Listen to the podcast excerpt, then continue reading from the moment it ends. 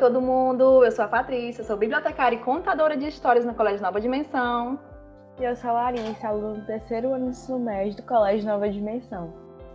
Gente, hoje a gente vai ter um papo assim super necessário em alusão ao dia 20 de novembro, quando é comemorado o Dia da Consciência Negra. E para conversar conosco hoje, temos o professor Carlos Jackson Ferreira da Silva. Ele atua há 16 anos na área da educação, é historiador, professor de filosofia e sociologia, licenciado em História pela Universidade Estadual Vale do Acaraú, em Sobral pós-graduado em Didática do Ensino Superior pela Faculdade Ateneu, pós-graduado também em História da Cultura Afro-Brasileira e Cultura Indígena e membro do Movimento Negro e professor do Humanos Sem Fronteiras. Jackson, dá um oi pra galera. Boa noite, gente.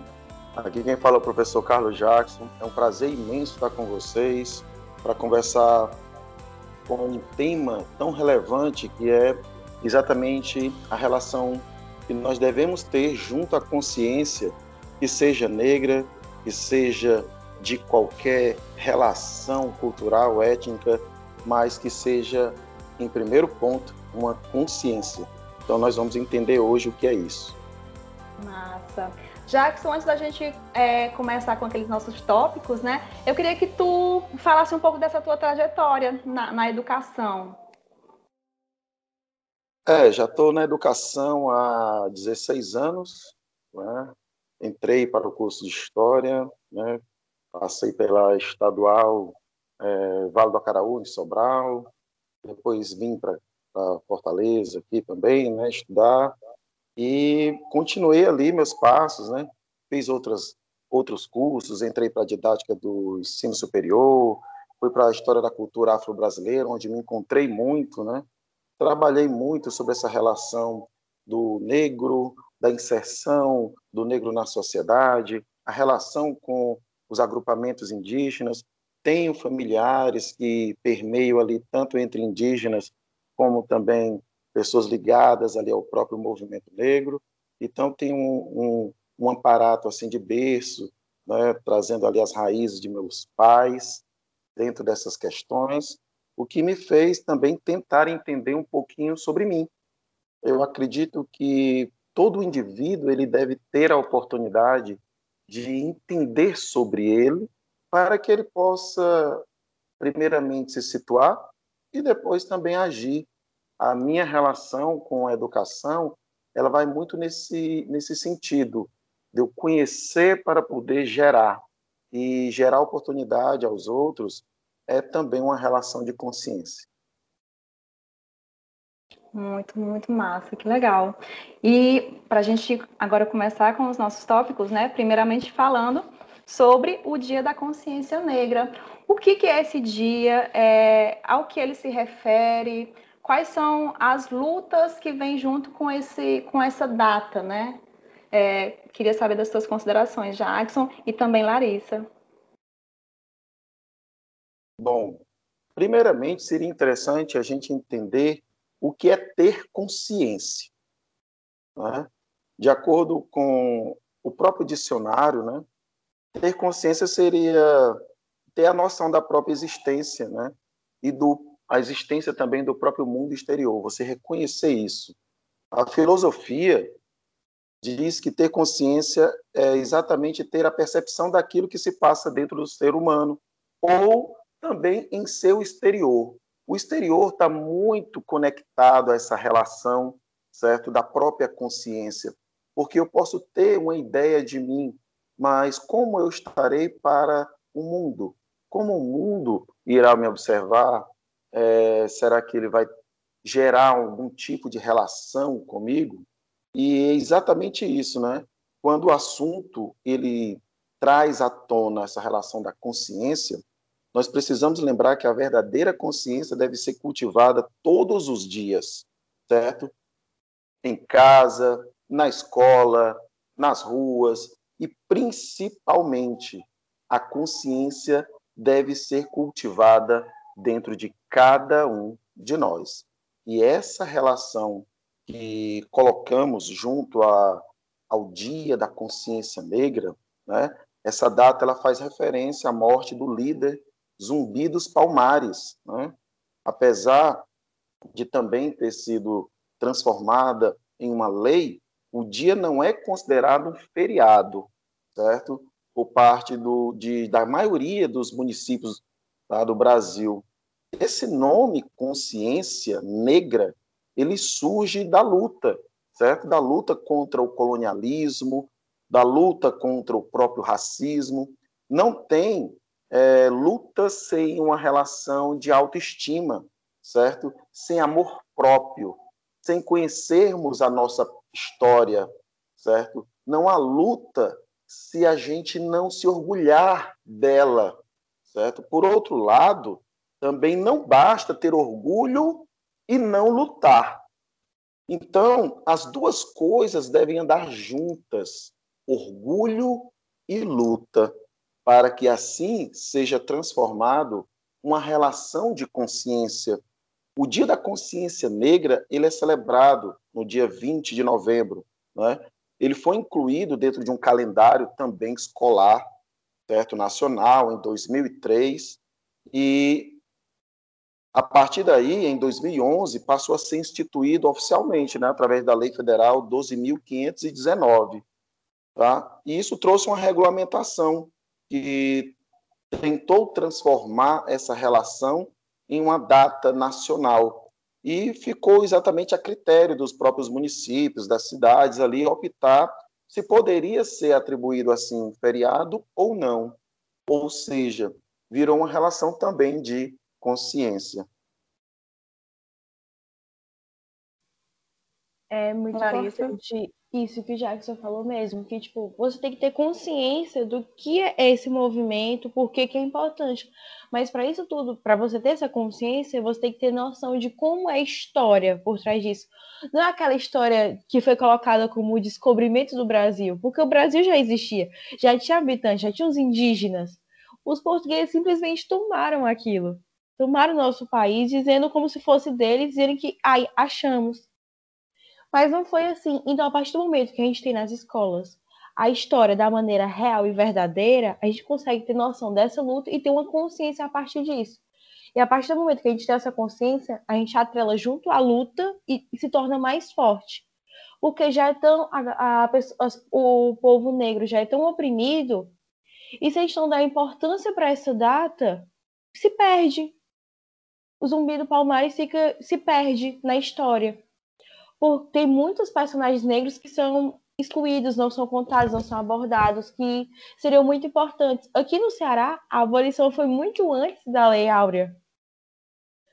E é tanto que aqui é comemorado no dia 20, comemorado assim, entre aspas, no dia 25 de março, se eu não me engano que aconteceu até a abolição, que foi dia 25 de março de 1884, que foi impulsionado por Dragão do Mar, que com a revolta dos jangadeiros fizeram essa revolução toda para acabar com o tráfico negreiro aqui de Fortaleza para outros cantos do Brasil. E é importante pensar que se não tivesse tido esse movimento, quando é que teria acontecido isso? Qual a importância que teria? Então, acho muito importante ter virado lei e isso é muito abordado nas escolas, pois a mudança acontece na educação. É muito mais fácil você ensinar uma criança o novo pensamento do que um adulto mudar, onde ele já vem daquele padrão de que ah, é assim, é assim, assado. Para os adultos, era a história de que o descobrimento do Brasil. Para a gente, agora, é o achamento, é o, o genocídio das populações indígenas e da população negra também, porque tem muita ideia, muita gente coloca a ideia de que foram, ai, vieram porque quiseram, mas não, eles foram tirados à força do local de origem deles. E foram forçados a trabalhar em condições desumanas, sem receber nada. E muita gente, e muitas vezes perdeu sua vida no caminho de chegada. E depois, quando não quiseram mais, os portugueses simplesmente, ah, tchau, vou embora, daqui vocês estão livres. E contrataram, chamaram os imigrantes, né? Os italianos, tudinho, para fazer a mesma coisa, só que recebendo. Por que com as pessoas negras não poderia ser da mesma maneira? É verdade, gente. Assim, é... vocês falando aqui, eu já, já, já me emociono, assim, porque eu, eu não consigo compreender por que, que existe escravidão? Por que, que, que, que isso ocorreu? Por que, que o nosso mundo, é, é, né, as pessoas tiveram essa coragem, sabe, de, de pegar pessoas de um lugar, levar para outro totalmente desconhecido e lá é, jogá-las à própria sorte de, de, de agressões, de, de, tudo no mundo, sabe? É, eu não consigo compreender o que se passa na, na, na, o que se passava, o que se passou na cabeça dessas pessoas, né? E então indo no embalo é, dessa desse assunto, eu queria que vocês, né, falassem é, um pouco sobre isso, né, sobre é, essa questão da escravidão, como foi que isso se iniciou, é, o porquê e, e falar também sobre essa questão da, dessa dívida histórica que tanto se fala, né, da dívida histórica que, que nós temos e que algumas pessoas não compreendem o que, que é essa dívida histórica, assim. Então, eu, eu peço que vocês converse, é, falem um pouco sobre isso. Bom, é, falando um pouco sobre essa relação da escravidão em si, ela, quando tem início? ela tem início a partir do momento que o homem se entende como provedor de cultura. Não no sentido apenas de divulgar a sua relação cultural, mas de se colocar como um ser dominante. A partir do momento que abandonamos o nosso estado de natureza, onde precisaríamos estar livres, vivendo, né, sobrevivendo a toda e qualquer circunstância, passamos a adotar uma outra relação que seria um estado de sociedade civil e dentro da construção desse Estado, foi sendo estabelecido várias relações, né, ações políticas, administrativas, onde sempre uma elite estava no poder. E essa elite, por ser detentora de terras, ter um apoio provavelmente militar e ter uma reverência também espiritual, religiosa, ela se coloca sempre ao ponto de ser servida. E o ser humano, ele nunca aprendeu a sofrer. Ele sofre em demasia. E dentro dessa relação, a escravidão ela vai sendo colocada de diversas formas por diversos povos, até se chegar no que talvez mais se comente, que é exatamente essa grande diáspora africana forçada, certo? O tráfico do Atlântico, né? Ou a trajetória de se chegar é, em qualquer outra região, vindo de forma forçosa da África, é um momento de grande temor, de medo, certo? De dor, de lamento. É a relação da partida e a relação do. Não é o, o momento do romper, porque os laços eles permanecem, certo? Na memória, eles permanecem na cultura. Então, por exemplo, uma das formas mais simples de estabelecer essa relação, por exemplo, com o tráfico negreiro, com o tráfico do Atlântico, era o convencimento que se fazia em cima de algumas comunidades africanas. Por exemplo, seria fácil convencer bantus a lutarem contra sudaneses, porque eram inimigos tribais, possuíam uma rivalidade, uma disputa territorial. Mas, ao mesmo tempo que se convencia os bantos a lutarem com os sudaneses, em troca de vários utensílios, né, um machado, a pólvora e assim vai, qualquer outro tipo de produto, também iam nos sudaneses e se convencia a lutar com os bantos. E todos aqueles que fossem capturados dentro do mesmo esteio, certo? tanto banto como os eram levados exatamente para as fortalezas que ficavam ali a, no litoral do continente africano, em diversas regiões, tá? como no reino de Fé, como em Congo, como na região de Benguela, certo? como em Moçambique, como em Angola, como na costa do Marfim. Então, em várias regiões se tinham grandes fortalezas que arrebanhavam ali negros de diversas etnias diferentes, jejes, quetos, nagôs, vários negros diferentes, de etnias diferentes, muitas vezes rivais, que naquele momento, ao se perceber que estava ali aprisionado, separado da família, sem saber o motivo, aquele que talvez fosse seu inimigo natural da região também estava. Então ele não compreendia esse momento, o que é que estava acontecendo. Então ele é retirado de África, certo? É rebatizado, é, recebe um outro nome para esquecer seu nome de origem, tem o apoio nesse momento até mesmo da própria igreja dentro daquela relação de se converter, né? De se levar a palavra, de se levar a cultura cristã, o judaico-cristã a outros povos de uma forma forçada, de uma forma bem etnocêntrica. E ali se batizou e se deu nomes a tantos Silvas, a tantas Marias, a tantos Josés que foram rebatizados, levados para regiões onde não conheciam a, a cultura, onde desconheciam a língua, onde não sabiam onde estavam esposas, filhos, pais, mães, e nesse momento é que ocorre o que nós chamamos dentro da linguagem africana de banzo. O banzo é a depressão, é a tristeza. Mas mesmo com banzo, mesmo com tristeza, uma coisa que precisamos pontuar é que o africano ele é um forte, ele é um resistente. E a resistência à escravidão, ela se dá desde o momento que se privam da liberdade. É desde o momento que se coloca o primeiro grilhão em seu pescoço, a primeira corrente em seus pés. É nesse momento onde a resistência ela começa e ela permeia e ela chegará exatamente em outras regiões e irá se fortalecer, como muito bem foi citado pela Larissa, dentro de alguns movimentos, como até mesmo aqui no Ceará, como vai ser o pioneiro dentro desse processo de abolição da escravatura. Então, essa relação também é uma relação de consciência.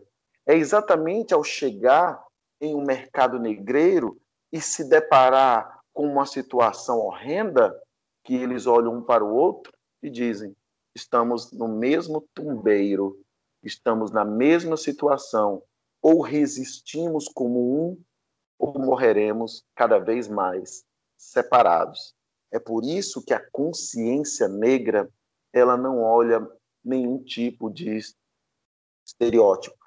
A consciência não deve olhar nenhum tipo de estereótipo. A consciência deve ser individual, mas a relação de força ela vem com o coletivo e é assim que as lanças são lançadas para atingir o verdadeiro alvo, e é exatamente a relação de consciência exterior. É até mesmo uma relação junto a uma filosofia africana, que é a filosofia Ubuntu, que traz a conexão de humanizar o outro. Essa humanização do outro é importante, porque não adianta somente eu ter consciência, mas todos à minha volta não terem. Então, eu preciso trazer essa relação do exterior, eu preciso atingir essa relação do exterior para se criar um processo harmônico de uma questão de consciência. Pois é, em relação à escravidão, tipo, em diversos locais do mundo ocorreu a escravidão. O problema é que aqui no Brasil colocaram um comércio em cima disso. Teve o comércio, os portugueses visaram isso e usaram de uma escravidão para ganhar dinheiro não era só aquela escravidão por dívida, por guerra, era uma escravidão para ter o dinheiro.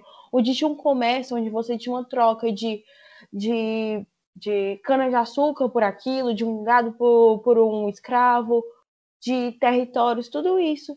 E esse foi o problema, foi ter um ganho em cima disso. Se tornou mais desumano do que já era. E também a relação dos navios negreiros, porque era uma situação totalmente desumana. Tem um vídeo até onde passa a mãe com seu filho, os dois, os dois são negros e estão sendo levados para o Brasil.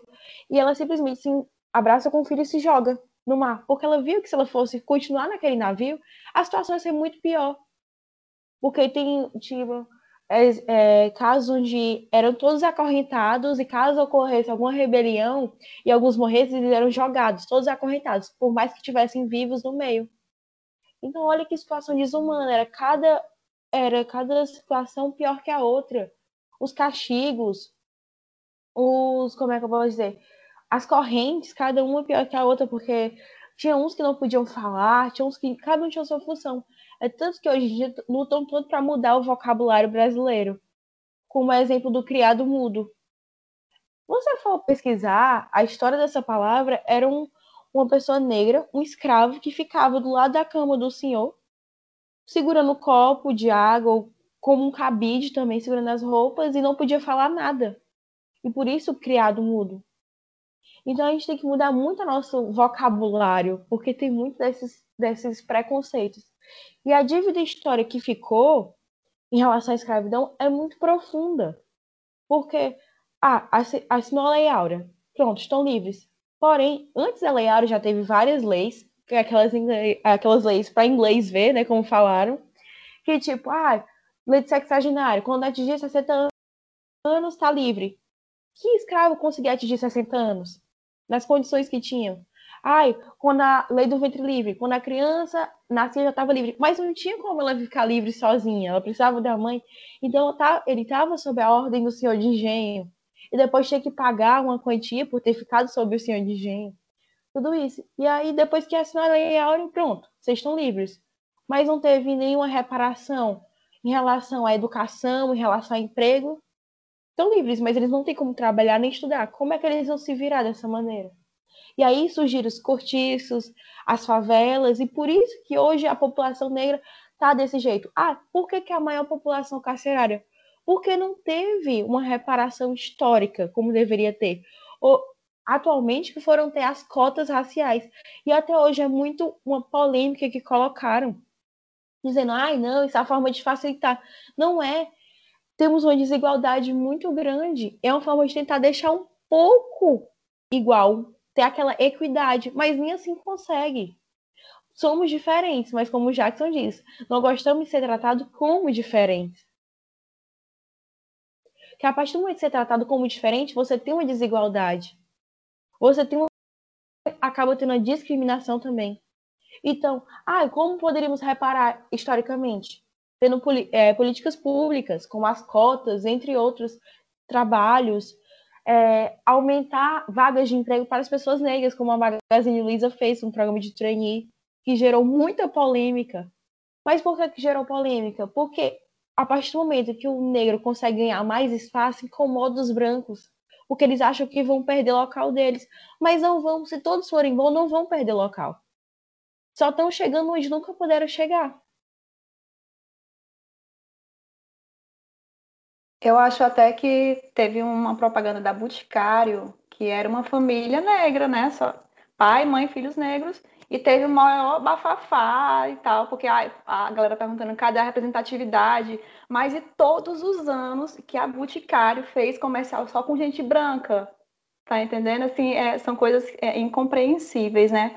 Na minha época de margarina, todos são aquela família tradicional. É como se a gente copiasse o American Way of Life aquela família lá da, dos Estados Unidos, onde a mulher, o homem, os dois filhos, o cachorro, todos loiros, olhos azuis. A gente copia aqui, bota no Brasil na propaganda de margarina, sendo que o nosso país não é assim. Nosso país é muito mestiço, é muito. É uma mistura. Só que não é uma mistura como colocaram de ai, foi uma mistura, é uma democracia. É uma, é uma, acho que é democracia racial. Esqueci agora a palavra, mas não foi igual, não foi porque quiseram é, já ouvi falar muitas vezes que surgimos de um estupro. Ai, tem certeza que a indígena quis ter uma relação com o português ou ele forçou ter a relação? Porque as indígenas estavam aqui. Ai, mas é porque ela andava de tal maneira. Gente, era a cultura deles, era assim. E nenhum momento eles tinham, ai meu Deus, será que eu vou ter relação com o português? Os portugueses trouxeram foi doenças. Os indígenas não morreram porque ai, foram armas e não sei o que. Foram a arma biológica, as doenças que os portugueses trouxeram. Então esse é o problema, é a gente sempre se espelhar no outro, na grama do vizinho e nunca no nosso. E a partir do momento que a gente se espelha no nosso, numa família negra, na propaganda da Boticário, incomoda. E a gente tem que lutar para mudar isso. Pois a partir do momento que a gente tem maior representatividade, as crianças ficam felizes. Ah, um exemplo disso é a Maju.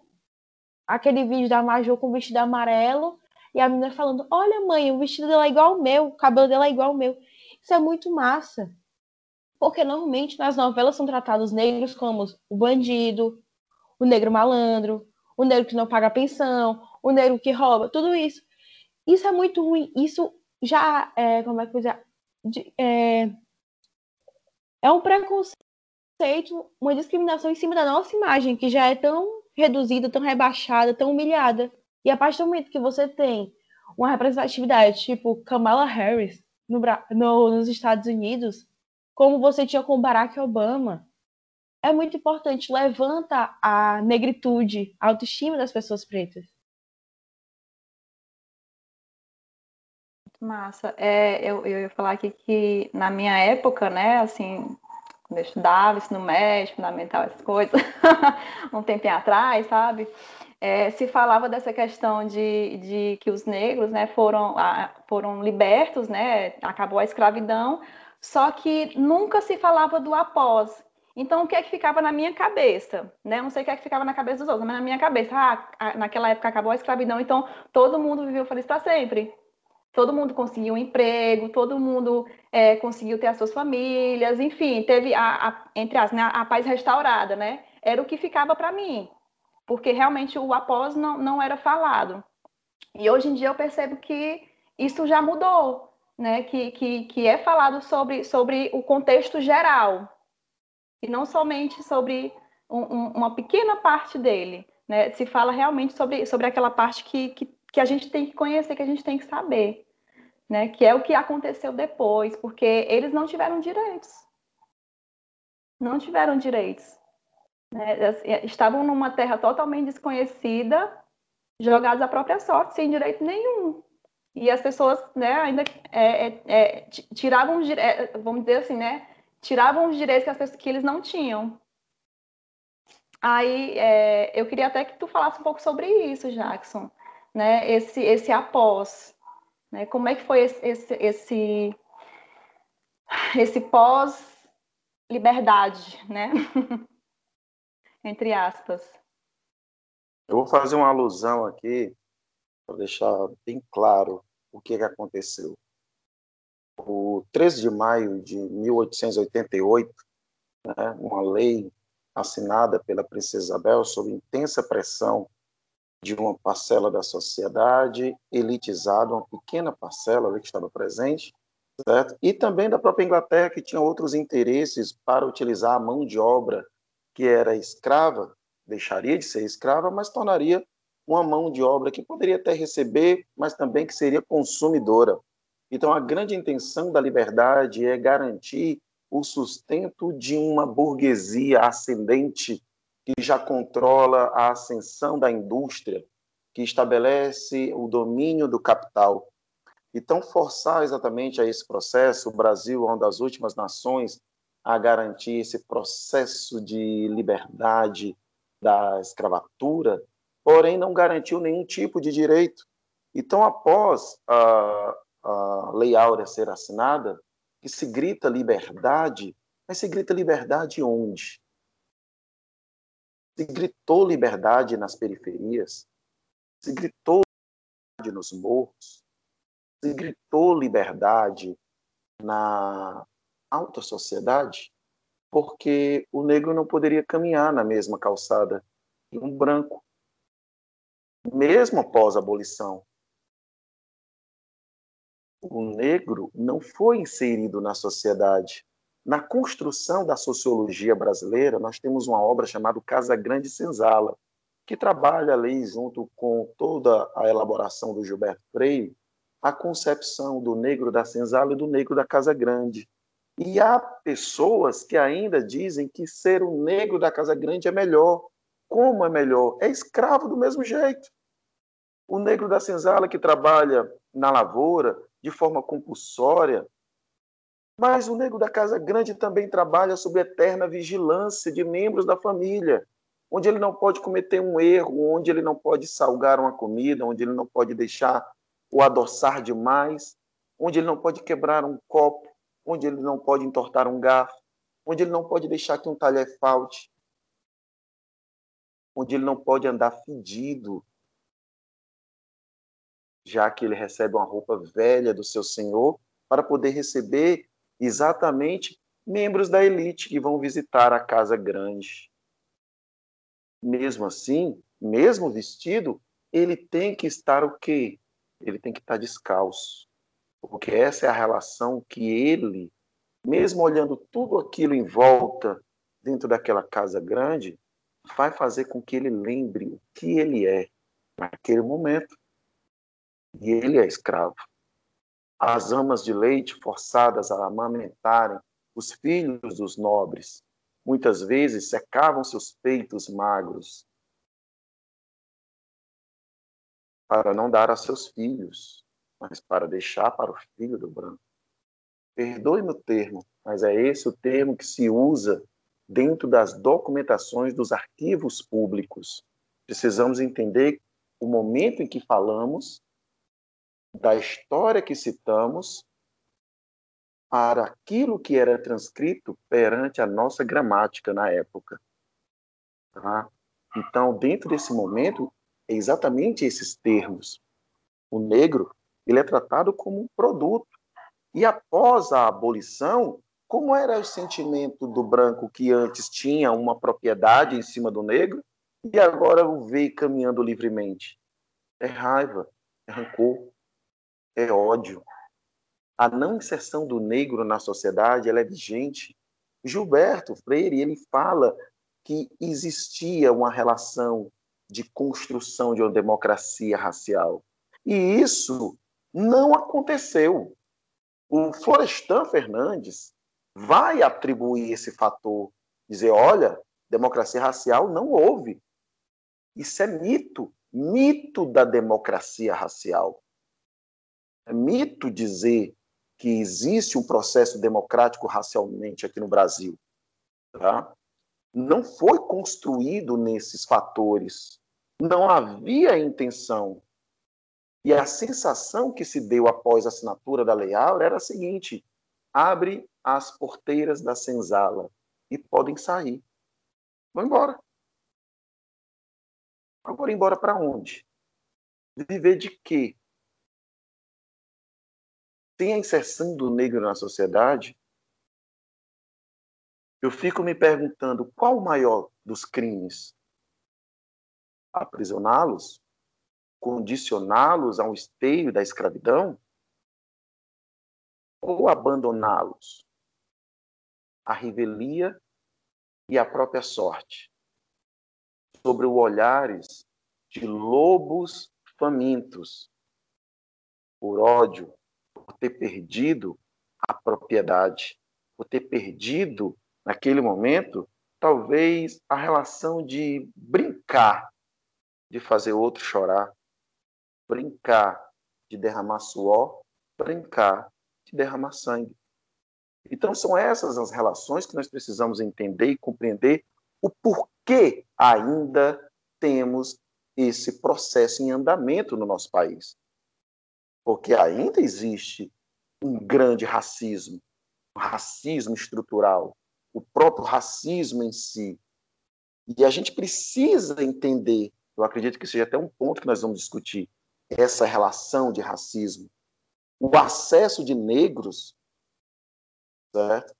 da mesma forma que eu também digo que o acesso de indígenas a outras regiões, a outros locais, que talvez possa gerar um incômodo a outras etnias. E isso precisa ser observado. E isso precisa ser, primeiramente, trabalhado em família em casa, educação é em casa, valores de casa, também na escola. A escola potencializa. Tá? E o próprio indivíduo que precisa criar essa consciência. Somente dentro dessa relação é que talvez seja possível caminharmos. Voltar atrás não dá, mas dá para a gente construir outros valores futuros, pois as nossas crianças não merecem esse tipo de situação que ainda permeia na sociedade. Eu não sou pai ainda, mas eu temo um dia ser e meu filho me perguntar: Papai, por que, que você está no chão? Por que, que esse homem pisa em você? E isso é um medo. Mas, ao mesmo tempo que temos o medo dessa violência, desse ódio, nós também temos força. A nossa representatividade precisa valer a pena. Ergam-se e orgulhem-se. Somos resistentes.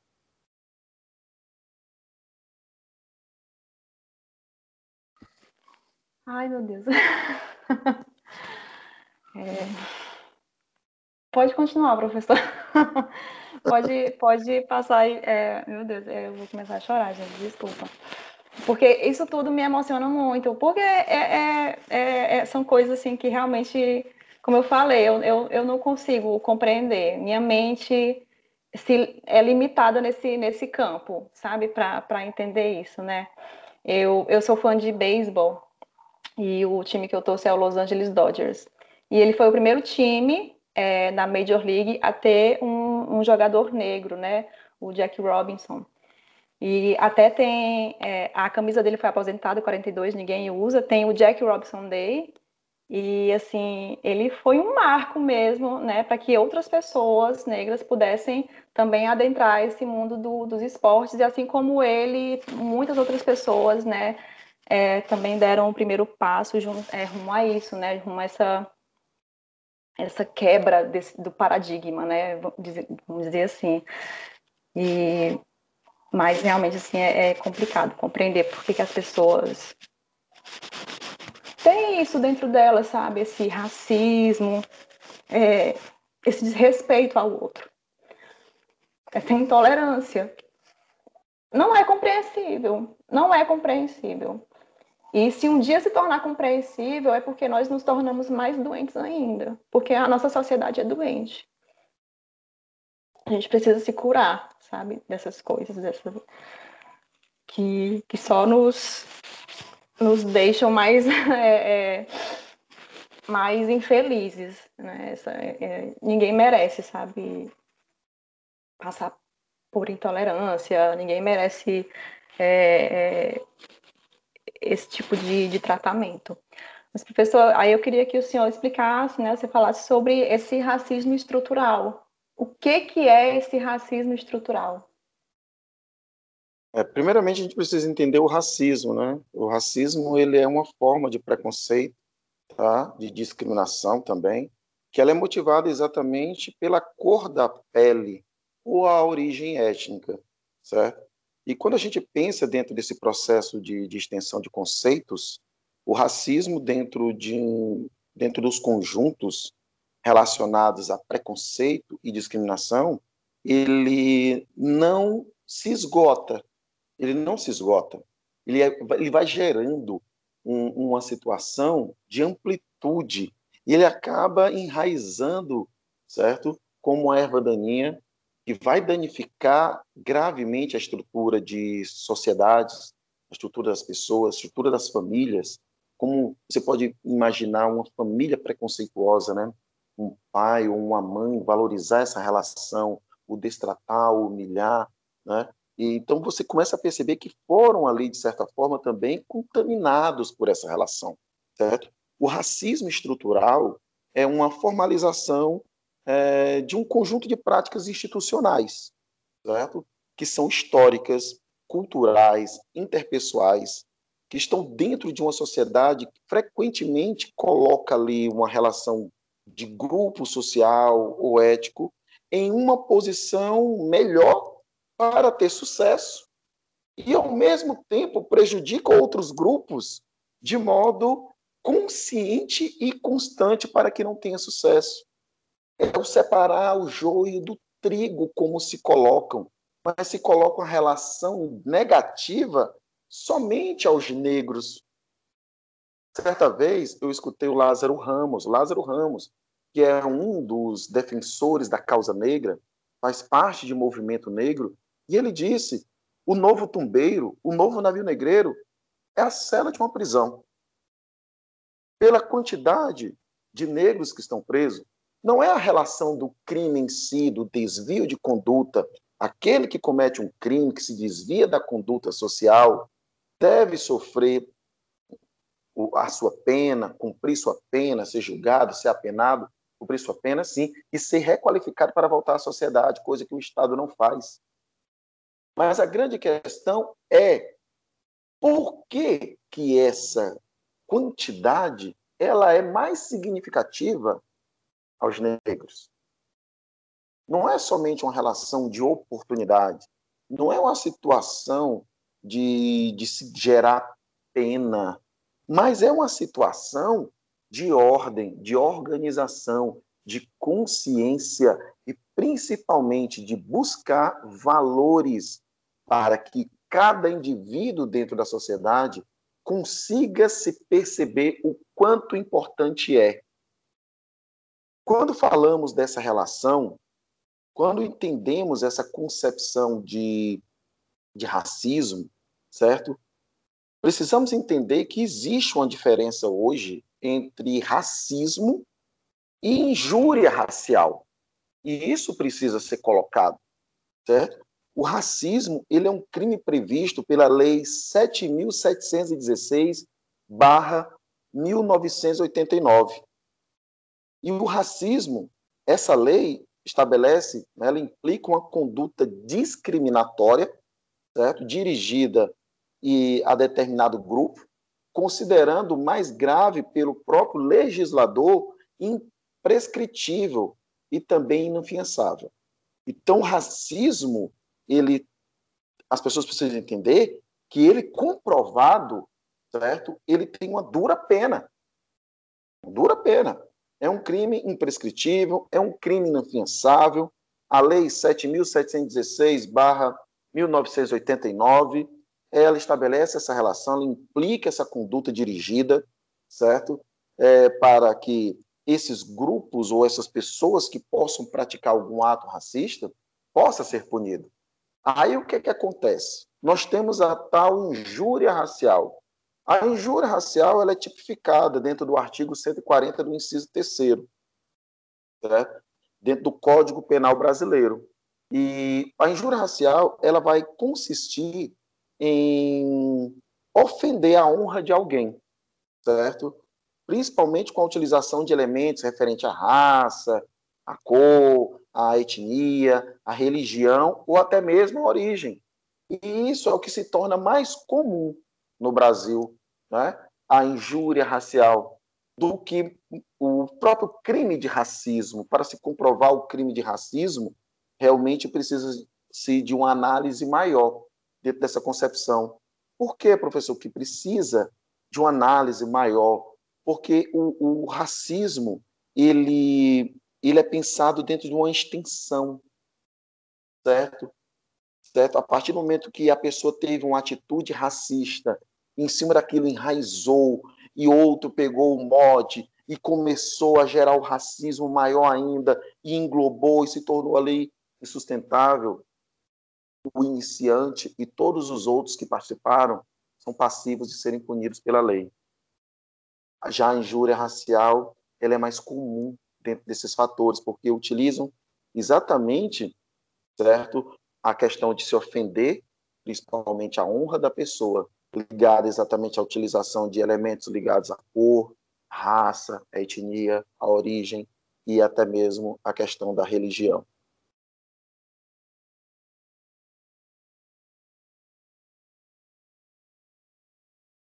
Larissa quer falar? Ah, sim, você queria falar um pouco que, tipo, aqui no Brasil tem mesmo separação, né, de injúria racial e racismo. Porém, por mais que seja racismo, a pessoa tenha todas as provas, a justiça sempre tipifica como injúria racial. É uma forma de passar o pano nas pessoas, porque eu acho que a justiça pensa assim, meu Deus, se eu for punir todo mundo por racismo, a cadeia vai estar lotada, vai ter mais nem espaço, porque o que fazem em todas as esferas, fazem de maneira institucional, de da maneira por meio das mídias e tudo, de maneira velada, de maneira recreativa, porque o racismo exige de ambas é, ambas faces, né? Tem um racismo estrutural, racismo recreativo, que a partir do momento que aqui no Brasil acontece muito. A Djamila até fala sobre isso que é tipo aquele racismo que não, não é racismo, não, é brincadeira. É o que eu falo muito. Gente, a partir do momento que você faz uma piada e ofende alguém, isso não é uma piada. Isso não é humor, isso é humor ácido. Aí a galera bota humor negro, mas não é um, um, um termo muito legal de se usar.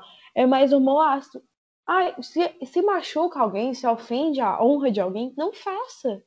Ah, mas você tá, você tá levando muito a sério, não sei o quê. Se eu tô levando a sério é porque eu sei, eu passei por aquilo, eu entendo aquilo. E as pessoas não, deixam pra lá, não, Ave Maria, vou brincar mais contigo, não. Mas isso não é brincadeira. A gente tem o racismo velado, né, que é muito escondido e tudo, que hoje em dia, graças às mídias sociais, consegue ser mais escrachado. Com as mídias sociais ganhou força os movimentos tipo Black Lives Matter, né, as vidas negras importam. Porque, ah, os negros não lutam, os negros lutam há muito tempo. Porém, a sociedade fica tentando calar nossa boca.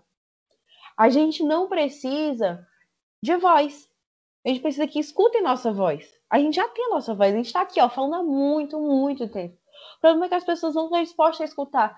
E como é que a gente tem um diálogo se não tem uma pessoa para escutar? Não tem como só eu falar, só o Jackson falar, só toda a comunidade negra falar. Tem que ter um escuta do outro lado, tem que ter um debate. E a partir do momento que você escuta, é, reconheço meu privilégio branco. Você tem que estar disposto a mudar isso. Porque se você está tendo um privilégio, alguém está sofrendo a opressão. Alguém está perdendo algo para você ter esse privilégio. Então é uma situação muito complicada. Que a galera não quer sair da sua bolha, quer se viver naquela zona de conforto. E para você quebrar essa estrutura, onde ah, tem que ser dessa maneira, o negro é bandido, como é posto pela polícia, você tem que sair da sua bolha, mostrar é, favorável a isso, a sair. E não é só, tipo, ah, é, ah, vou postar nas redes sociais sobre isso. Você tem que mudar as pessoas ao seu redor também. Corrigir, olha, tá errado quando se fala isso. É errado dessa maneira. Pois se você só posta nas redes sociais, você não tá sendo antirracista. E você precisa ser antirracista. Né? Não basta ser só contra racismo, né? Todas essas coisas assim. E, tipo, mostrando nas redes sociais com hashtags. Esses movimentos ganham muito mais força, já que no momento desse de pandemia não pode estar tendo protestos tanto assim para não aumentar os casos. Mas claro que está tendo, pois já chegou a um nível absurdo, coisas que aconteceram como George Floyd. Aqui no Brasil a gente tem diversos George Floyds, casos de João Pedro, de inúmeros outros que são escondidos pela mídia, pela polícia, são abafados. Tudo isso e, tipo, ninguém aqui faz nada contra isso. E os que fazem são calados, são comprados para não falar, são ameaçados. Marielle, um exemplo, que lutou contra pelos direitos negros e foi calada como? Através da sua morte. Diz, aqui é muito disso. Se você faz o correto no Brasil, você é ameaçado. Você tem que ser igual aos outros, é, correr pela via errada. E se a gente não muda isso desde criança, o Brasil vai continuar da mesma maneira. E eu penso muito na geração, a geração Z, né, que chamam a gente. Que, tipo, a mudança tá na gente. Falam, a mudança tá no futuro, mas a gente já, já não tá mais no futuro, não chegou no futuro. Não tem como a gente mudar o futuro. A gente tem que mudar o presente. A gente nunca vai estar tá no futuro, a gente nunca vai estar tá no passado. A gente sempre vai estar tá no presente. Então a gente tem que estar determinado a mudar isso. Como? Através de educação. Colocando a história africana para ser mostrada. Ter mais representatividade, como o Pantera Negra, o Chadwick Boseman, que foi um hino de representatividade. É tanto que com a morte dele, pessoas tanto pretas como brancas sofreram pela morte dele. Eu senti muito porque, meu Deus, primeiro herói negro, porque sempre era tipo posto no segundo plano, se tivesse. Sempre posto como vilão. É tanto que a história do quando vai ter alguma coisa sobre é, filmes de terror, é tudo preto. Aí tem aquele. O Jackson já falou até sobre isso, do Yin e Yang, que é sempre posto como bem e o mal. Só que não tem nada a ver, é um equilíbrio. É equilíbrio de forças. Não é o bem e o mal. Só porque é o branco e o escuro, o branco e o preto. Não tem nada a ver. Isso foi posto pela sociedade. E se a gente não mudar, não quebrar esses padrões, o padrão do. Ai, o cabelo certo é o liso. E o cabelo crespo, o cabelo cacheado, por que, que ele é tido como ruim, como sujo? A mídia põe isso e quer que a gente aceite. Só que hoje em dia, quantas, quantas milhares de meninas estão passando pela transição capilar? e vendo a potência que o seu cabelo tem, a potência que o black tem. O Babu, que foi no BBB e mostrou ele falando que do, do pente garfo, ele falando que era a coroa, o black, tudo isso. Eu já passei pela transição capilar. Eu alisava o meu cabelo porque eu não me sentia bem. Eu não me via, não via meu cabelo. Meu cabelo tava nem liso, nem cacheado e não me sentia bem. Alisei, depois de um tempo vou ficar refém disso e decidi mudar. Quando eu mudei, eu reconheci o verdadeiro valor do meu cabelo, meu cabelo cacheado do jeito que é, bonito e combina mil vezes mais comigo. Então, com esse empoderamento, com essa representatividade, alavanca ainda mais a nossa, o nosso movimento, a nossa luta. É, incentiva, dá mais força para as crianças. É tão bom você ver, olha, ela tem um cabelo igual ao meu. Olha que massa! O herói é igual a mim. Tudo isso é, é incrível, é emocionante. Você fica, meu Deus, porque sempre colocam a história do negro só como sofrimento. Não, a gente tem muita coisa, muita coisa antes dos, dos portugueses chegarem e dizimarem com o povo. Meu Deus, quantas criações foram feitas pelo povo negro, pelo povo africano, mas não contam. É escondido e tudo isso. Quantas e quantas pessoas importantes tem aí e é escondido. A gente não fala muito, a gente fala um pouco até sobre o Martin Luther King e a Nelson Mandela. Fala pouco como é que a gente sabe a história mais dos portugueses que simplesmente dizimaram do que uma pessoa, pessoa tão importante como Malcolm X, é, Martin Luther King, Nelson Mandela, pessoas que lutaram contra o sistema de opressão assim, meu Deus, que tem noção. Hoje em dia, graças a essas pessoas, a gente não sofre tanto como eles sofreram. Pessoas deram seu sangue pela gente, pela nossa sobrevivência. Mas hoje em dia tem pessoas que ainda perdem o seu sangue por policiais que não são bem preparados. São preparados só para a violência, chegar de forma truculenta e parece que tem um, um catálogozinho dizendo: ó, oh, é branco? Não, passou. É preto? Não, tá preso. A própria mídia coloca isso. Quando uma pessoa branca é, é encontrada com drogas, jovem estudante é encontrado com tantos quilos de maconha. Agora, quando é um jovem negro, traficante de drogas é encontrado com não sei quantos quilos de maconha. Por quê?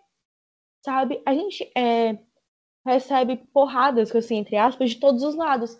As pessoas que deveriam nos ajudar, tipo a mídia, que tem a grande visibilidade através das redes sociais, às vezes nos afunda ainda mais. Mas graças aos movimentos, as hashtags e aos Instagrams que tem hoje em dia, a gente não fica mais calado. E, tipo, é, tem um filme chamado Ódio que Você Semeia. E, ele, e o pai fala muito pra menina: não deixe ninguém calar a sua voz. Brilhe. O nome dela é Star. E ele fala: brilhe, mostre sua voz pro mundo. Não se cale. Porque é isso que a sociedade quer: que a gente se cale que a gente aceite. E a partir do momento que a gente se rebela contra essas estruturas, a gente faz uma revolução assim que não tem nem tamanho. E ah, mas eu não vou falar sobre isso, não é meu lugar de fala. Lugar de fala, como a Jamila Ribeiro diz, é de onde você está falando. Ai, eu estou falando aqui, mas com esses privilégios. Eu estou falando aqui, mas sem esses privilégios que você tem. Não é só o negro também, o branco também, porque o, o racismo é causado pelo branco, não é pelo negro. A gente sofre isso, mas os brancos que criaram. E se eles não estão dispostos a mudarem isso também, só a nossa força também não vai ser suficiente. É tipo multiplicar um milhão vezes zero, vai dar em zero da mesma maneira.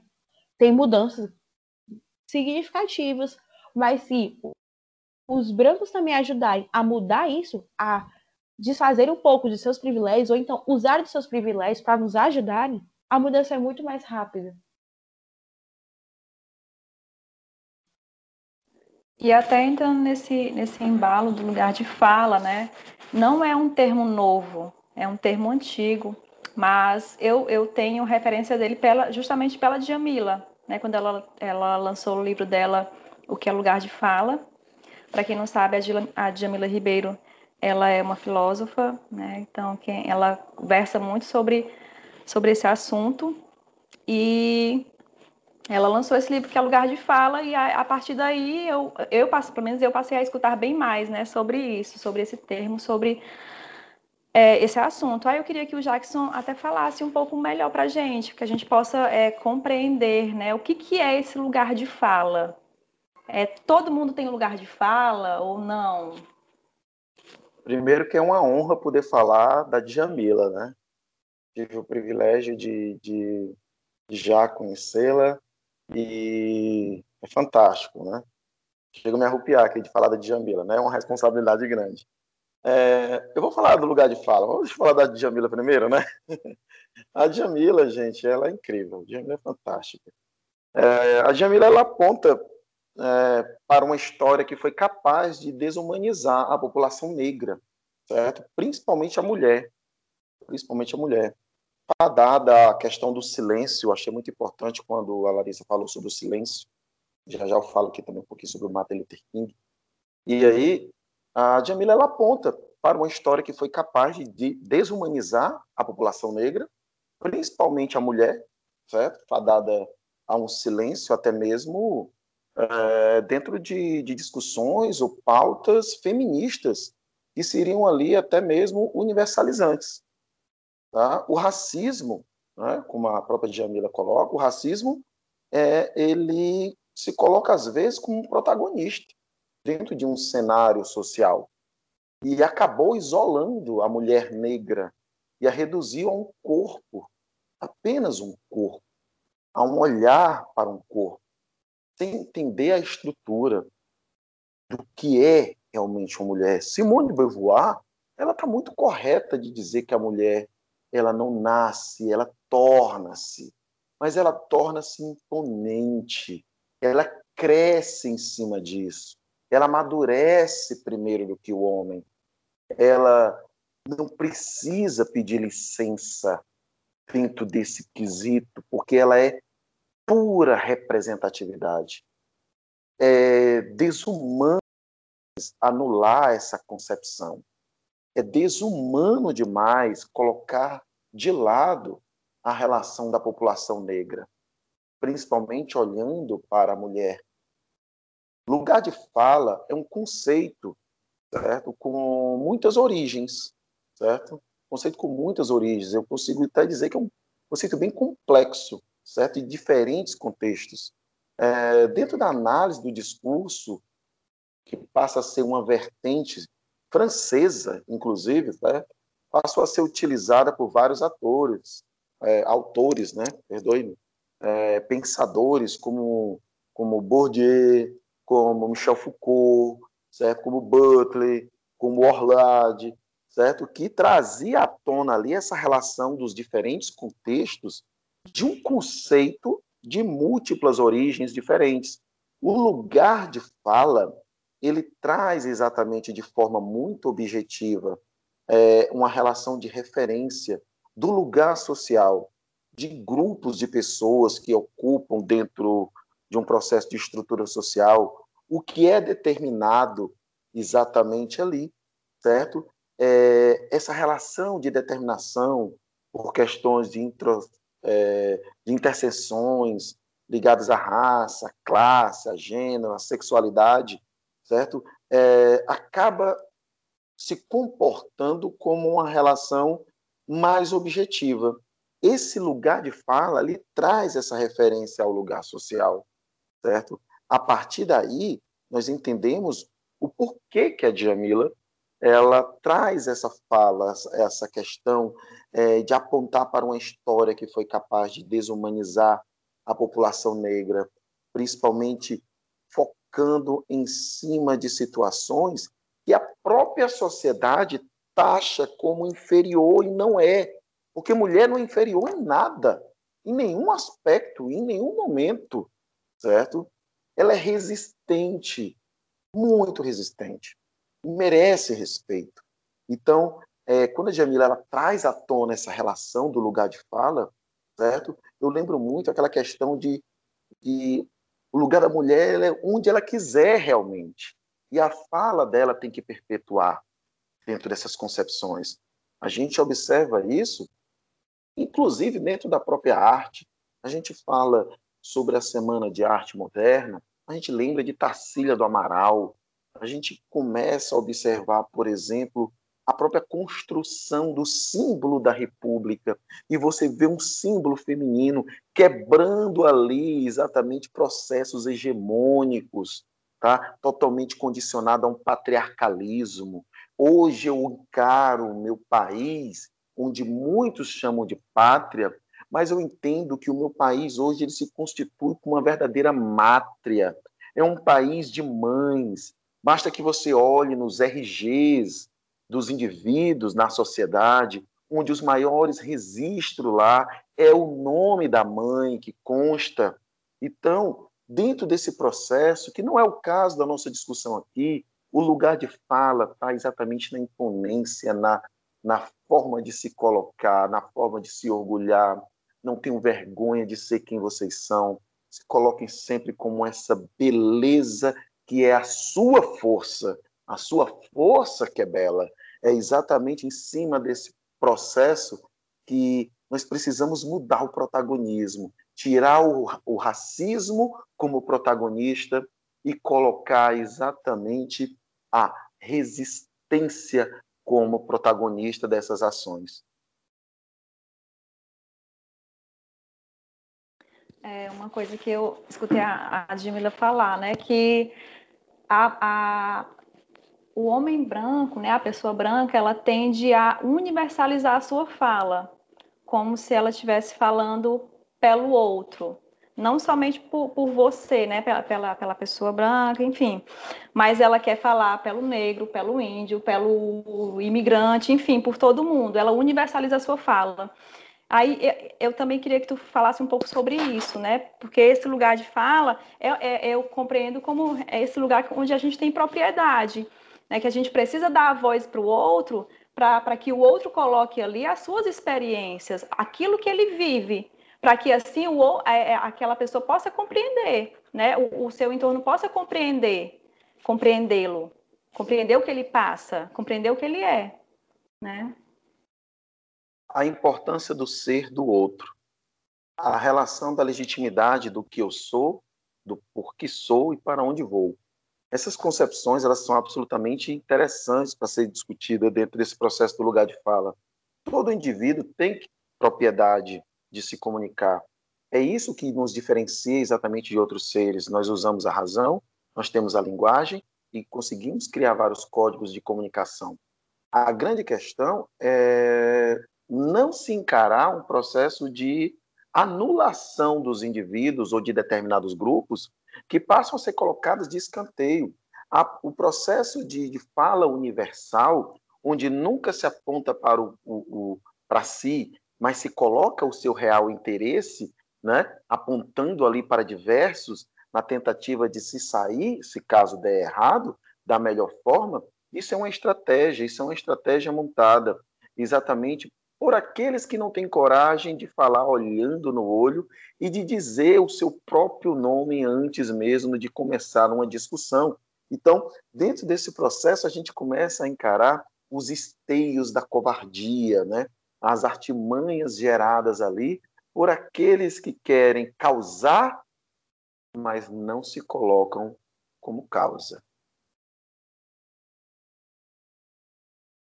Larissa quer comentar? Não? então a gente vai precisa, passando né? é, pois é. tão complexos, assim, ó. Ai. Tipo assim, perfeito, viu? Perfeito mesmo. Hum. É, muita, muitas coisas ficando mais esclarecidas, né? A gente precisa correr atrás de, de conhecer, né? Não somente, eu acho que a, eu acho que a gente costuma viver muito no achismo eu escuto uma coisa, ah, eu acho que é isso, eu acho que é aquilo, mas a gente não procura saber a realidade, né? E em fontes confiáveis, né? Diga-se que é importante falar isso, né? E assim, para a gente é, terminar aqui, os, é, finalizar os nossos tópicos, né? E do que a gente se propôs a conversar. É, e a gente acabou já falando sobre isso, na verdade, né? Sobre essa questão da representatividade, né? Por que, que ela importa tanto? Aí eu vou dar aqui um exemplo que aconteceu, acho que foi ano passado, uma aluna negra, linda, do segundo ano do Fundamental 1, e tinha um cabelo crespo, assim, invejável. invejável. E ela estava na biblioteca, né, olhando os livros, aí ela achou um livro e ela me mostrou. E ela disse: "Tia, eu quero levar esse, porque ela tem um cabelo igual ao meu". Ai, meu Deus do céu, minha gente, eu sou eu sou emotiva. Mas eu, mas eu fiquei tão feliz com isso, sabe? Porque ali naquele acervo ela, ela, ela achou algo com que ela se identificasse, sabe? E, e, e são, são coisas assim é, momentos assim que me mostram o quanto a representatividade ela é importante e ela é necessária. Quando eu era criança, é, eu nunca, nunca havia visto uma boneca negra. Nunca. Eu só conhecia bonecas brancas, Barbie, uma que tinha um cabeção e só tinha um, um pedacinho de cabelo aqui em cima. É, e eu fui ver uma, uma boneca negra há pouco tempo há pouquíssimos anos atrás, sabe? E, e eu fiquei refletindo sobre isso. Eu me via ali naquelas bonecas, mas e uma criança negra que não, não, não, não, não podia se ver ali na sua boneca, sabe? Ou um menino negro que não podia se, ver no seu boneco, sabe? E, tipo, por quê? Por quê? Por que, que só a, a, a, os brinquedos, até essa questão mesmo da literatura, né? Somente enviesada para um, um lado. É, e por que, que a representatividade importa tanto, né? Por quê? Bom, a representatividade, ela primeiro ela significa, né, politicamente falando, o, a questão do próprio interesse que já é determinado, né, por uma relação de grupo social, com o próprio povo, certo? Essa competência da representatividade, ela é atribuída, sim, ao indivíduo, certo? Até mesmo a uma própria entidade política, a um partido, a um sindicato, ao próprio indivíduo na sociedade. Essa representatividade, ela também ela se fundamenta dentro de um processo de habilidade, né, que passa a ser muito representativo certo? Quando realmente se desempenha o papel do indivíduo na sociedade. Essa representatividade, ela traz a qualidade de alguém, sabe? O que sou eu? Como eu chego? Como é que eu, que eu, eu me coloco? Como é que me vem? A minha representatividade traz a minha qualidade, a qualidade de alguém, certo? A qualidade de uma relação, de um grupo, certo? Traz todo um processo embasado naquilo que eu posso exprimir de forma verdadeira. A minha qualidade, aquilo que realmente me mostra, aquilo que me constitui de um modo a corresponder o que eu sou junto a tudo aquilo que eu observo, a tudo aquilo que eu acolho, a tudo aquilo que eu escolho, a tudo aquilo que eu venho a representar. Eu costumo muito dizer para os meus alunos, e eu pergunto muitas, é, muitas vezes a eles o que, é que eles preferem, ser famosos ou ser importantes. E eu fico batendo nessa tecla até que eles entendam que ser importante é exatamente trazer à tona a sua própria representatividade, porque são únicos, são únicos. E essa relação é uma relação que nós precisamos ter em nós de nos orgulharmos certo? do que somos, do que vestimos, de onde moramos, do que comemos, de onde trabalhamos, de onde partilhamos. E esse orgulho, essa representatividade, ela também se ramifica. É exatamente aquele momento em que você se coloca, às vezes, em silêncio, mas sabe que causou. sabe? que você não precisou dizer uma só palavra, mas representou. É aquele olhar profundo, certo? Não de saudade, mas de esperança. E essa é a condição. O meu caminhar, o meu olhar para frente Eu não sei quanto tempo tenho, mas eu só sei que esse meu olhar, esse meu caminhar à frente, ele tem que ser o máximo. Eu tenho que representar o máximo. Eu tenho que fazer o meu melhor. E o meu melhor é aquilo que me deixa feliz. É exatamente aí onde eu me coloco, onde eu procuro passar para aqueles que queiram me ouvir, né? Que essa sua representatividade, ela é fundamental para o desenvolvimento, para o crescimento, para as relações. Eu lembro de Martin Luther King, eu lembro de todo esse processo, como foi citado aqui pela Larissa, e tem um, um pensamento, uma frase atribuída a Luther King, que ele diz que o que me preocupa não é o grito dos corruptos, dos violentos, tá? dos desonestos, tá? dos sem caráter, dos sem ética. O que me preocupa é o silêncio dos bons. São aqueles olhares julgadores, aqueles olhares que me condenam, que procuram, às vezes, adentrar a minha alma. Mas quando eles adentram, porque os olhares vão continuar, e se penetrarem na minha alma, eles vão encontrar luz. É aí onde a minha representatividade ela é mais intensa. E se minha luz for negra, qual o problema? Ela também é luz.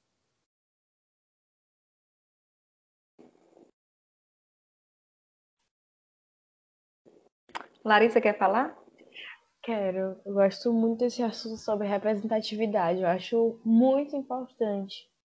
Porque eu venho analisando, assim, com o passar dos anos, que, tipo, meu Deus, a Disney não tinha princesa negra. Não tinha. Foi com o passar do tempo. E eu lembro que quando saiu a Princesa e o Sapo, meu Deus, agora eu posso ser uma princesa. Eu lembro que eu pensava isso, porque eu me fantasiei uma vez da Branca de Neve. Eu ficava, parece nem um pingo com ela. Mas quando tinha a Princesa e o Sábio, eu fiquei, me pareço com ela. Quando saiu a Moana, eu fiquei, meu Deus, eu me pareço muito com ela. É essa questão de você olhar no outro e você ver, meu Deus, eu posso ser aquela pessoa, eu posso ser um super-herói, eu posso ser uma fada, eu posso ser uma princesa. Eu posso ser Ariel, porque Ariel hoje, o, no novo filme vai ser representado por uma atriz negra. Sabe? É essa questão de você olhar e você se ver no outro. Isso levanta a autoestima. Quantas vezes nós somos temos nossa autoestima prejudicada por conta de um padrão? Padrão de que você tem que ter o cabelo liso, você tem que ser branco, você tem que ser magra, você tem que ter o olho de tal cor, você tem que ser tal maneira, tudo isso.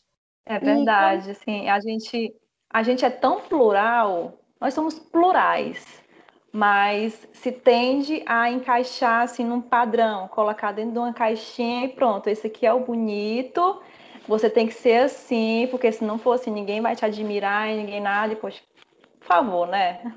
Exato, e isso deixa as pessoas tristes, porque, tipo, isso só se encaixa em uma parte da população.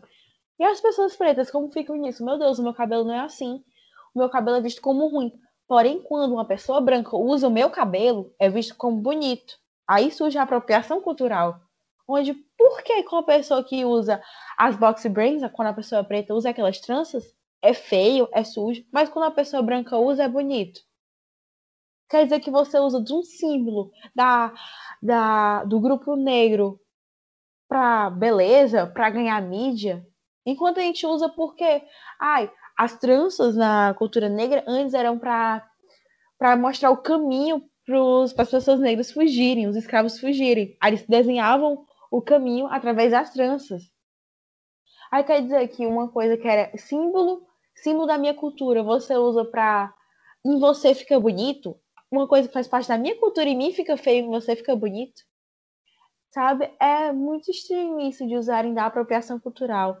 E quando você tem essa representatividade, é, ela mostra o quão importante, o quão balança o meu black, como tem a menina que fala.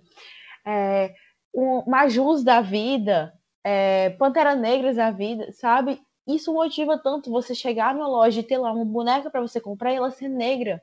Um boneco para você comprar e ser negro. Você assistir um filme e ver que o seu herói é negro. Porque antes não tinha. E agora você tem, você, meu Deus, eu quero ser o Pantera Negra. Eu quero ser a, de, a, a princesa e o sapo, a menina do princesa e o sapo. Eu quero ser tal pessoa, eu quero ser. Essa quebra de padrões. As princesas da Disney atualmente têm quebrado esses padrões. Que não é aquela que precisa do príncipe, não é aquela que faz só as coisinhas como, ah, a princesa fazer isso. A Merida, um exemplo. Ela vai é, usar Dark Flash, que a mãe dela super condena. Não, mas isso não é coisa de princesa fazer. Mas ela muda esses padrões. Mesmo jeito que tem as, as princesas negras agora, que mudaram esse padrão de que ser branca. Meu Deus, estão falando mal de uma sereia. Gente, sereia nem existe. E estão reclamando porque ela vai ser negra. É uma representatividade, a gente não tem outras. Não tem. Agora que está surgindo. Então, com essa mudança, impulsiona, dá uma autoestima, dá um, um levante, assim, tipo, meu Deus, agora tem alguém, agora eu posso deixar o meu cabelo como é. Tem até as marcas, né? A Salon Line, que tem até as embaixadoras.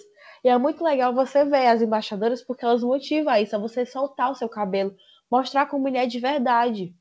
Eu lembro que quando tava com meu cabelo liso e começava a, tipo, meio que cachar, eu pranchava, eu prendia não me sentia legal. Mas hoje em dia eu gosto dele solto, de mostrar o quanto ele é importante. E eu posto muito sobre isso nas minhas redes sociais. E eu gosto quando eu recebo feedbacks de tipo, meu Deus, posta mais sobre isso. Eu mudei minha visão. Nossa, eu antes era assim, agora estou deixando fazer a transição capilar, tu me incentivou. Sabe, isso é muito bacana, ver que você motiva e ajuda pessoas a verem. E, tipo, você também está representado. Não é mais só aquele padrão. Agora existe a quebra do padrão, existem novos jeitos de ser. Como a Patrícia disse, somos plurais, não somos só aquele singular. São tantas coisas dentro de um só. Por que, que a gente não explora todos esses? Tem que explorar só um. Ganhar só em cima de um. É tão bom você se olhar no canto e se sentir representado, dar uma energia, como eu falei, dar essa força. E, tipo, meu Deus, você olhar, você vai estudar filosofia e tem lá uma filósofa. Que é muito raro. Você fica, meu Deus, olha lá, ela é filósofa. Aí você encontra o Djamila Ribeiro da vida que você fica, meu Deus, é filósofa negra. Você, Eu sou apaixonada pela Hipácia. São essas coisas que motivam, sabe? Dão felicidade. E é muito bom você ver o brilho nos olhos de uma criança e ver, meu Deus, mamãe, ali sou eu. Meu Deus, Larissa, olha ali, parece comigo. Sabe? É tão incrível isso. É engraçado, Larissa, que você citou algo muito importante, essa questão da autoestima. Isso me lembra o movimento negro nos Estados Unidos. O movimento negro nos Estados Unidos, gente, ele defendia a autoestima da população que era reprimida, certo? e foi criado um lema que era o Blacks is Beautiful, né? Ou seja, o movimento negro dentro dos Estados Unidos trazia também como objetivo de reforçar essas características físicas das pessoas negras, fazer com que os negros olhassem para si mesmo como ser humano, se sentindo bonito, se sentindo poderoso mesmo, sabe? É usar o pente lá do babu, é deixar o seu cabelo crescer, black, você é lindo do jeito que é, é linda do jeito que é, né? e isso me lembra muito um trecho da música do, do Cidade Negra, Negro Rei, que ele diz: Prende a tristeza, o meu herê, sei que essa dor te faz sofrer, mas guarda esse choro, pois isso é um tesouro, ó filhos de rei. Aie, aie, aie.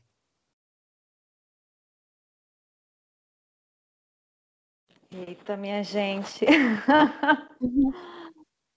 que, que que papo massa, viu? Que papo massa e necessário, assim. E a gente conversando e me vem tantas outras coisas, tantas outras coisas, só que o nosso tempo já está assim muito à frente do que do que eu tinha até falado para o professor, né? mas a gente já vai então é, encerrando aqui, mas a gente acho que vai ter um repeteco. Se vocês toparem, um repeteco para a gente é, abordar outros assuntos que eu acho que são, é, eu acredito que são muito importantes de serem abordados, né? Assuntos que são vistos como mimimi, enfim. né? E eu acho que é, é, é legal a gente conversar sobre isso. Então já fica combinado aqui, tá bom? o professor certeza. topa, Larissa topa. Eu topo. Que aí a gente marca para outro programa. E assim, a gente vai se encaminhando aqui para a última rodada e eu queria saber do Jackson se ele tem alguma indicação de leitura para dar para gente. Olha, de Jamila.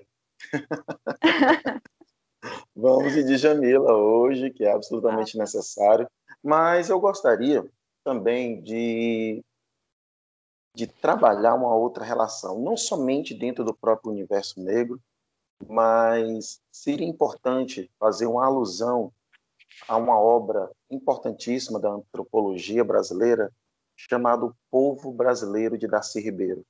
Não tem como eu falar somente da minha etnia, da minha relação, se eu não compreender o outro, a formação do outro.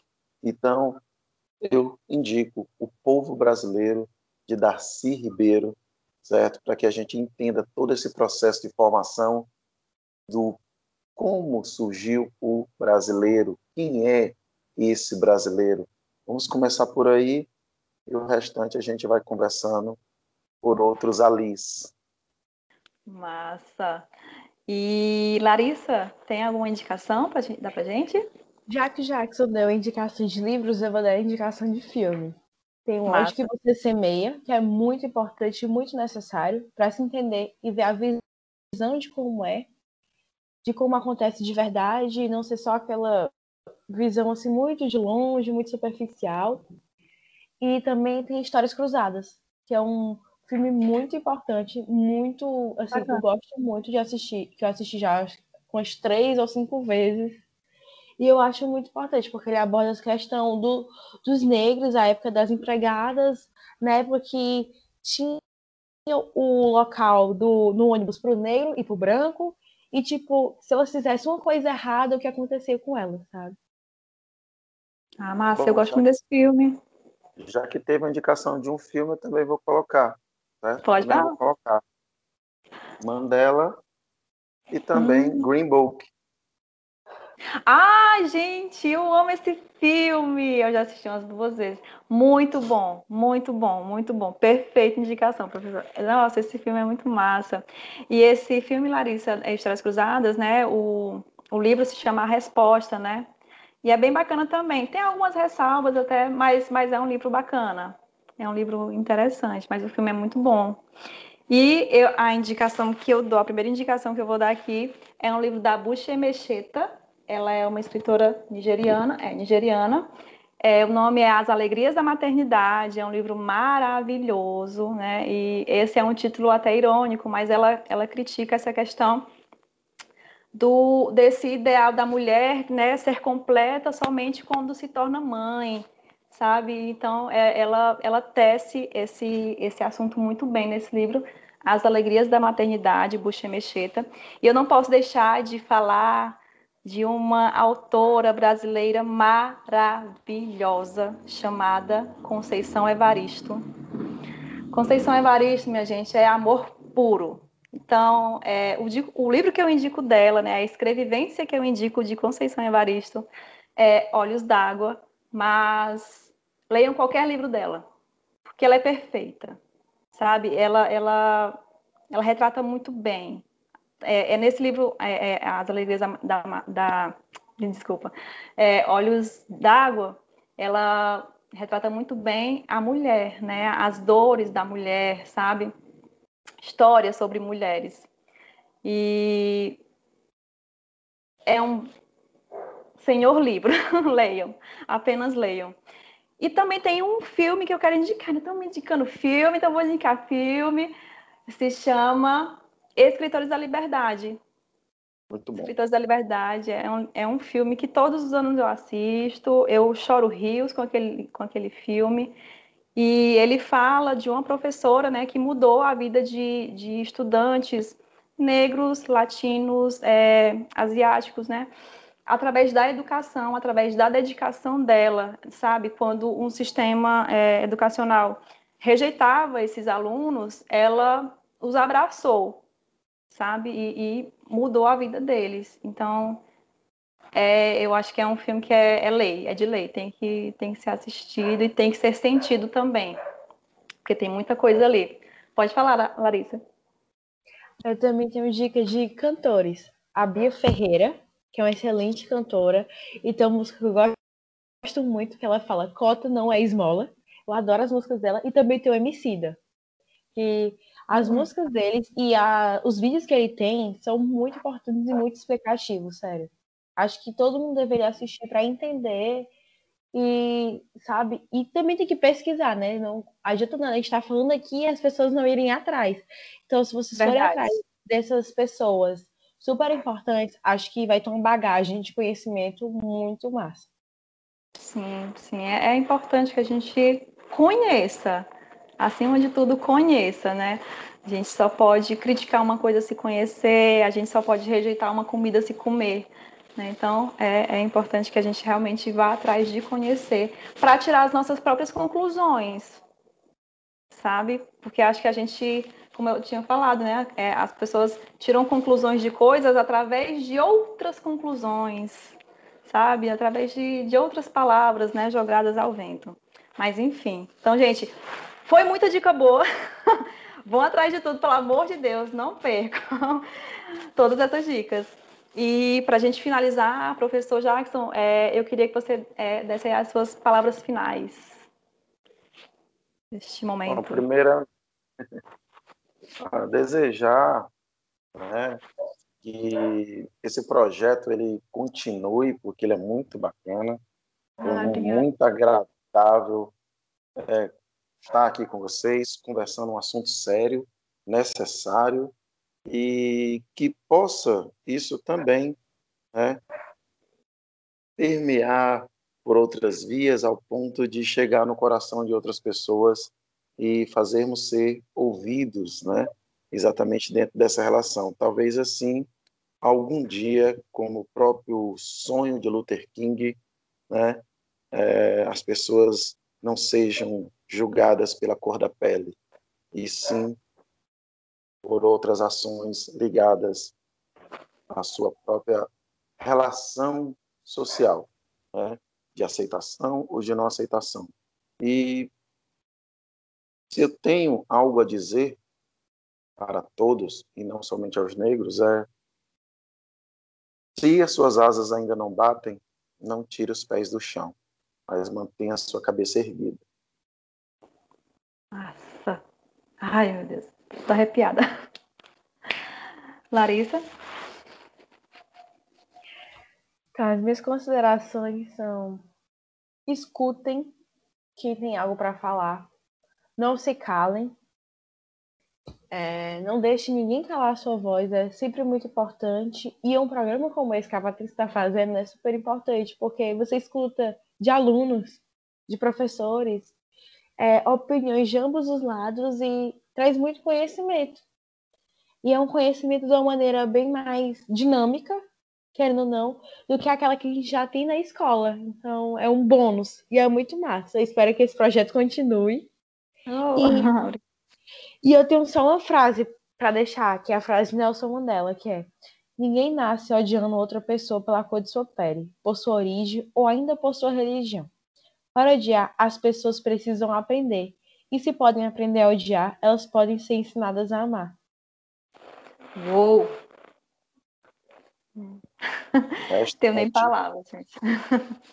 É, gente, assim, agradeço muito a participação de vocês, toda essa contribuição, todo esse conhecimento é, que foi passado aqui nessa uma hora e 29 minutos.